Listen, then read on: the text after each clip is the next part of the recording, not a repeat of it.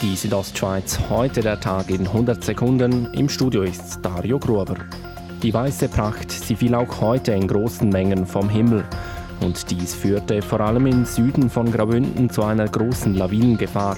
Das SLF in Davos hat die Gefahrenstufe 4 ausgerufen. Das ist die zweithöchste Gefahrenstufe.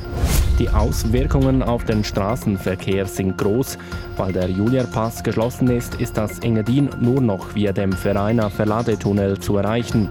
Auch der Bahnverkehr in Graubünden ist wegen der Lawinengefahr eingeschränkt.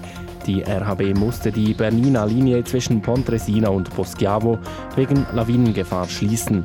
Da auch die Bernina Passstraße gesperrt wurde, können keine Bahnersatzbusse eingesetzt werden. Die ersten Corona-Impfungen in der Schweiz sie sollen laut dem Bund Anfang Januar durchgeführt werden. Denn bis im Januar sollte hierzulande ein erster Impfstoff zugelassen sein.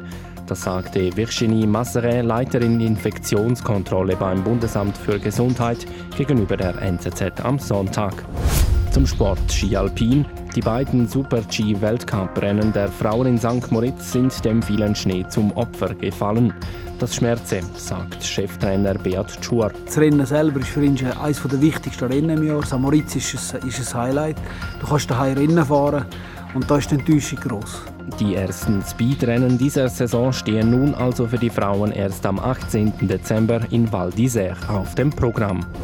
Die Südostschweiz heute der Tag in 100 Sekunden, auch als Podcast erhältlich.